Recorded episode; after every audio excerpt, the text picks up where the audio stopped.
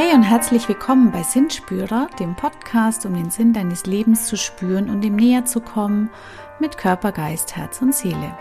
Schön, dass du hier mit dabei bist, lieber Sinnspürer. Mein Name ist Heidemarie Weng. Ich bin Coach, Autorin, Philosophin und Sinnerforscherin. Und heute spreche ich über einen der bedeutendsten Menschen in der Sinnforschung, nämlich Viktor Frankl. Viktor Frankl war ein österreichischer Psychiater, der als Häftling mehrere Konzentrationslager im Zweiten Weltkrieg miterlebt und überlebt hat. Und als er raus war und befreit wurde aus dem KZ, hat er ein Buch verfasst über seine Erlebnisse und darüber möchte ich dir heute berichten, nämlich wie er es geschafft hat, in dieser extrem trostlosen und hoffnungslosen Zeit Trost und Hoffnung zu finden. Ja, dann freu dich auf diese Folge.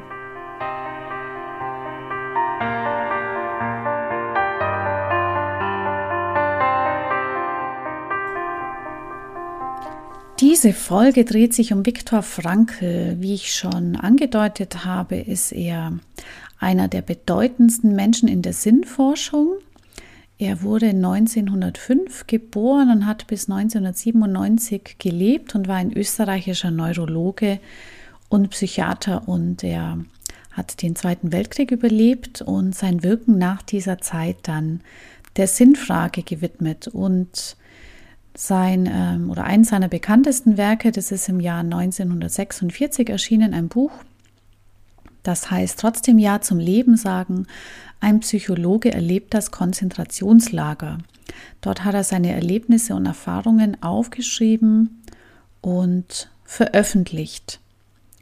Und äh, Viktor Frankl beschreibt den Menschen generell als einen Sinnsucher und sagt, dass wir irgendwie bewusst oder unbewusst immer einen Sinn suchen, mitten im Alltag oder letztlich nach dem letzten Sinn im Leben. Das heißt, ähm, wir möchten für etwas gut sein, für eine Aufgabe, wir möchten für jemanden da sein, wir möchten unseren Platz in dieser Welt finden und ihn ausfüllen.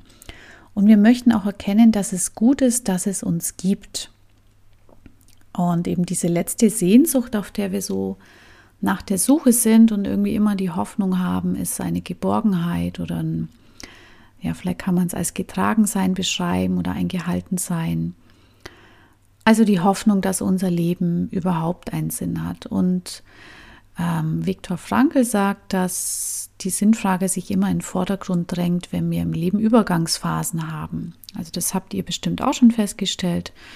So von einem Lebensabschnitt in den nächsten, wenn wir so überwechseln, da ist zwischendurch so eine Art Schwebezustand. Im einen sind wir nicht mehr drin und im neuen aber noch nicht drin.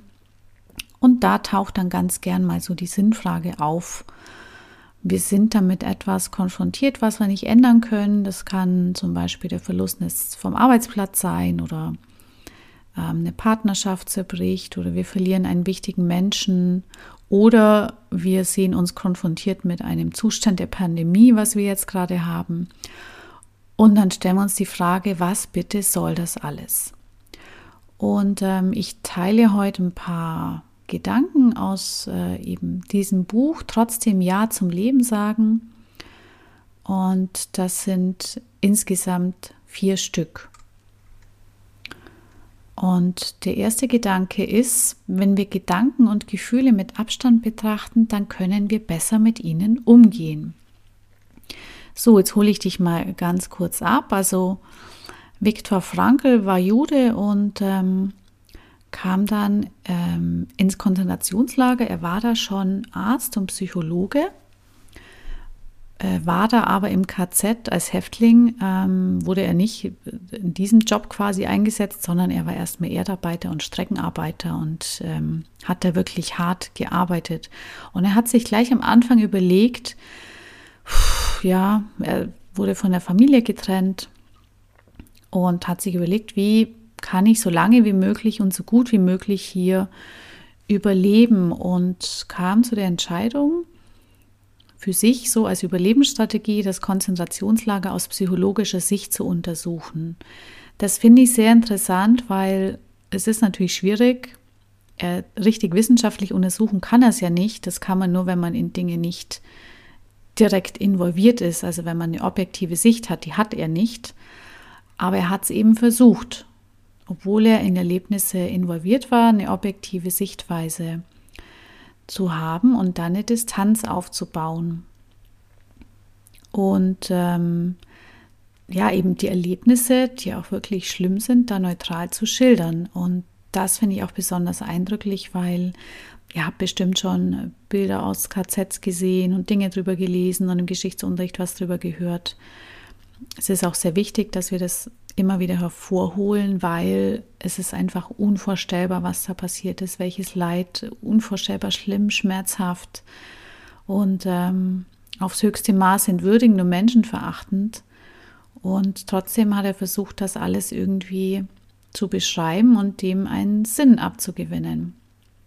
Also er hat sich entschieden, das alles mit Abstand zu betrachten und ähm, dadurch besser damit umgehen zu können. Und ja, man kann da wirklich nachlesen, dass es funktioniert. Also nur mal als Beispiel, ähm, wenn du ins KZ gekommen bist, da musstest du ja alles abgeben. Also vor dem Duschen, also den wirklichen Duschen, Kleidung, Schmuck, alle persönlichen Dinge, wirklich alles. Also bist da nackt und dir werden sogar noch die Haare abrasiert. Du hast keine Identität mehr, so eine Häftlingsnummer bekommen. Und er hat damit seinem Leben abgeschlossen. Mit seinem bisherigen Leben. Also wenn du dich mal in die Situation reinversetzt, ähm, ich finde es ja unvorstellbar. Und ähm, er hat daneben beschrieben, äh, auch durch welche Gefühlsstadien man da als Häftling geht. Angst, Panik, Ungläubigkeit und es kann jetzt gar nicht sein und irgendwo kriegen wir die Sachen doch wieder und ähm, ja, also durch die verschiedensten ähm, Gefühlszustände. Das hat er alles wirklich ähm, wissenschaftlich aufgeschrieben und hat zum Beispiel auch geschildert, dass äh, da fängst halt irgendwann mit den anderen äh, unter der Dusche an, Witze zu reißen, irgendwie, weil es so absurd ist, die Situation. Ähm, ja, dass man, dass man dann echt blöde Witze macht. Oder dass ähm, sich in manchen Situationen so eine Art Neugier auch eingestellt hat, weil er sagt, naja, wenn du schon alles verloren hast, was bisher deine Identität ausgemacht hat, was soll denn da noch viel passieren? Dann kannst du ja nur noch, also in Anführungsstrichen, nur noch dein Leben verlieren. Und ähm, genau, also durch diese Distanz eben, mit der er die Dinge betrachtet, ähm, konnte er irgendwie besser damit umgehen. In der Acceptance- und Commitment-Therapie, also in der Teil der Verhaltenstherapie, da nennt man die Methode Diffusion, also das heißt sowas wie kognitive Distanzierung. Fusion, das kennt jeder von euch, also wenn zwei Dinge miteinander verschmelzen oder zwei ähm, Flüssigkeiten ineinander fließen, dann heißt das Fusion und Diffusion ist eben das Gegenteil, also dass man etwas getrennt hält. Und dadurch, dass wir zu Dingen Abstand gewinnen, können wir Gedanken und Gefühle wahrnehmen, sie beobachten und benennen und dadurch haben wir die Möglichkeit, äh, ja, die loszulassen oder uns von ihnen zu lösen.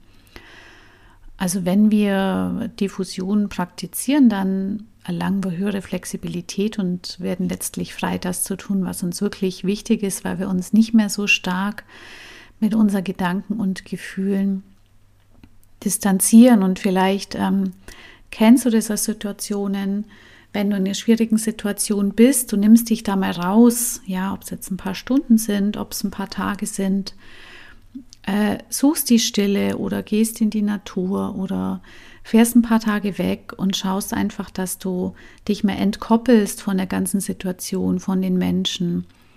Dann kannst du erstmal spüren, was kommt da jetzt hoch. Ja, welche Gedanken kommen jetzt hoch, welche, welche Gefühle kommen hoch, weil oft reagieren wir so im Affekt und treffen dann auch Entscheidungen, die wir vielleicht im Nachhinein bereuen.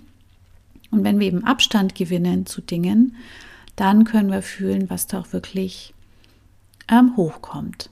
Naja, Frankl konnte das nicht, er konnte nicht mal eben ein paar Tage wegfahren, er hat es eben alles gedanklich gemacht. Also ähm, durch diese wissenschaftliche Beschreibung ähm, seines Umfeldes hat er sich gedanklich da distanziert von den Dingen. Und äh, da komme ich zum zweiten Punkt, ähm, was aus seinen Berichten hervorgeht, nämlich das ist, in unseren Gedanken sind wir immer frei. Ja, er hat da ähm, von grenzenloser Sehnsucht berichtet, die er nach der Familie hatte, seine Frau, seine Geschwister. Er hat ähm, von Ekel berichtet angesichts der Umgebung. Es war ja alles total schmutzig und dreckig. Die konnten sich nicht waschen, ähm, konnte keine Zähne putzen, was für uns so selbstverständlich ist. Und ähm, was er auch berichtet hat, und es hat mich sehr berührt, von so einer Apathie, ja, so eine allmähliche Teilnahmslosigkeit, die sich da so eingestellt hat ähm, gegenüber Dingen, die da passiert sind, was natürlich auch eine Schutzfunktion ist. Wenn du immer schlimme Dinge siehst, dann in gewisser Weise gewöhnen wir uns daran, äh, weil sonst wird es uns unglaublich fertig machen. Und er hat da zum ersten Mal, äh, nicht zum ersten Mal, er hat da zunächst äh, berichtet er von ja, einer Technik, die Visualisierung ist, also um von schlimmen Ereignissen sich abzulenken, hat er Visualisierung genutzt, also die Freiheit in Gedanken genutzt in der eigenen Vorstellung, die einem ja niemand nehmen kann.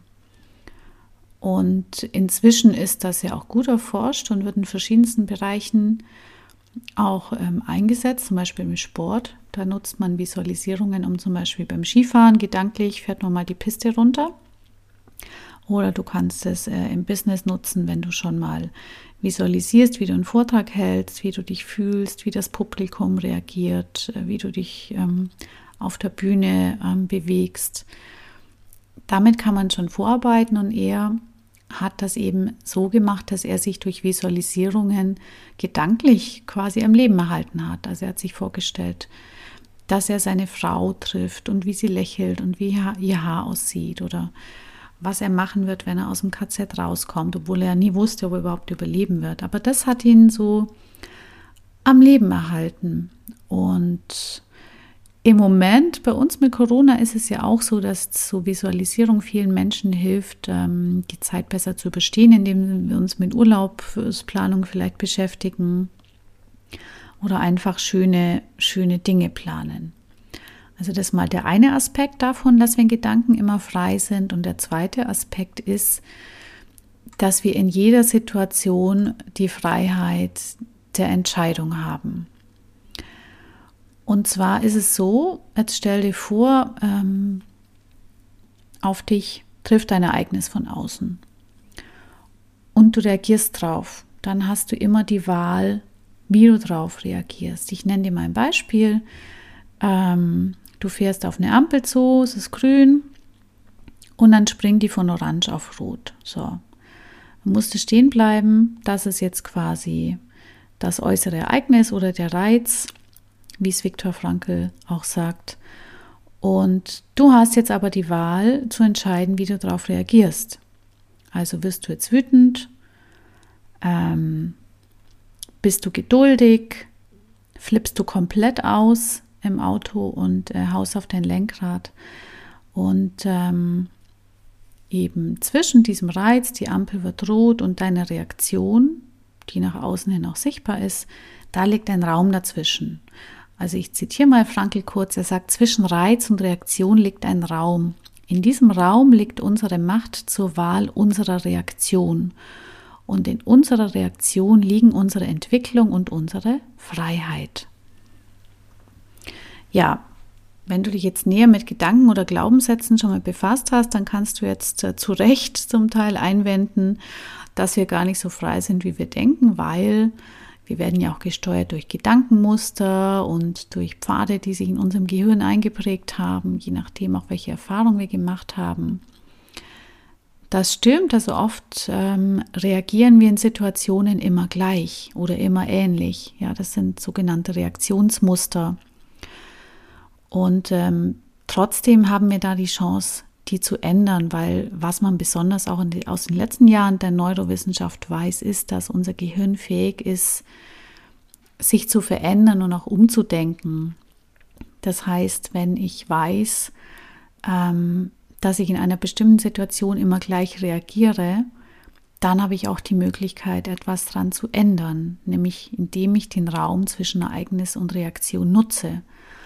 Und bei Frankl war es eben so, naja, ähm, wenn da jetzt irgendwas Schlimmes passiert, dann habe ich die Wahl ähm, zu entscheiden, ob ich mich davon jetzt runterdrücken lasse oder ob ich trotzdem den Mut habe, weiterzumachen. So hat er das gesehen.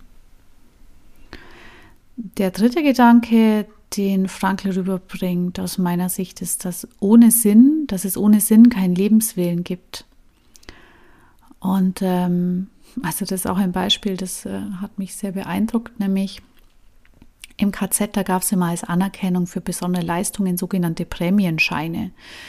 Und äh, so ein Prämienschein hatte den Wert von 50 Pfennig und den konnte man in eine Suppe einlösen oder in Zigaretten.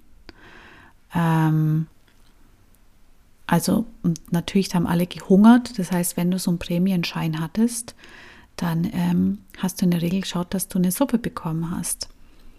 Und äh, wenn du irgendwie Zigaretten hattest, dann hast du die immer in Essen umgetauscht. So, jetzt war es aber so, wenn quasi jemand im KZ beschlossen hatte, dass seine Situation aussichtslos ist und dass er da sowieso nicht rauskommt, dann hat er die Zigaretten gar nicht mehr eingetauscht gegen Nahrung, sondern hat die geraucht, um quasi die letzten Tage noch zu genießen. Und wenn er nicht mehr dran geglaubt hat, weiterzumachen, weitermachen zu können, dann konnte er das auch nicht. Also wenn der Wille nicht mehr da war, dann ging's, dann ging's auch nicht mehr. Und ähm, naja, Frankl sagt auch, jedem, der im KZ war, ist früher oder später mal der Gedanke an Selbstmord gekommen, weil die Situation war wirklich auswegslos, wenn du täglich, stündlich, minütlich immer von Todesgefahr umgeben bist und ständig auch vom Tod von anderen umgeben bist. Da ähm, hatte jeder mal den Gedanken.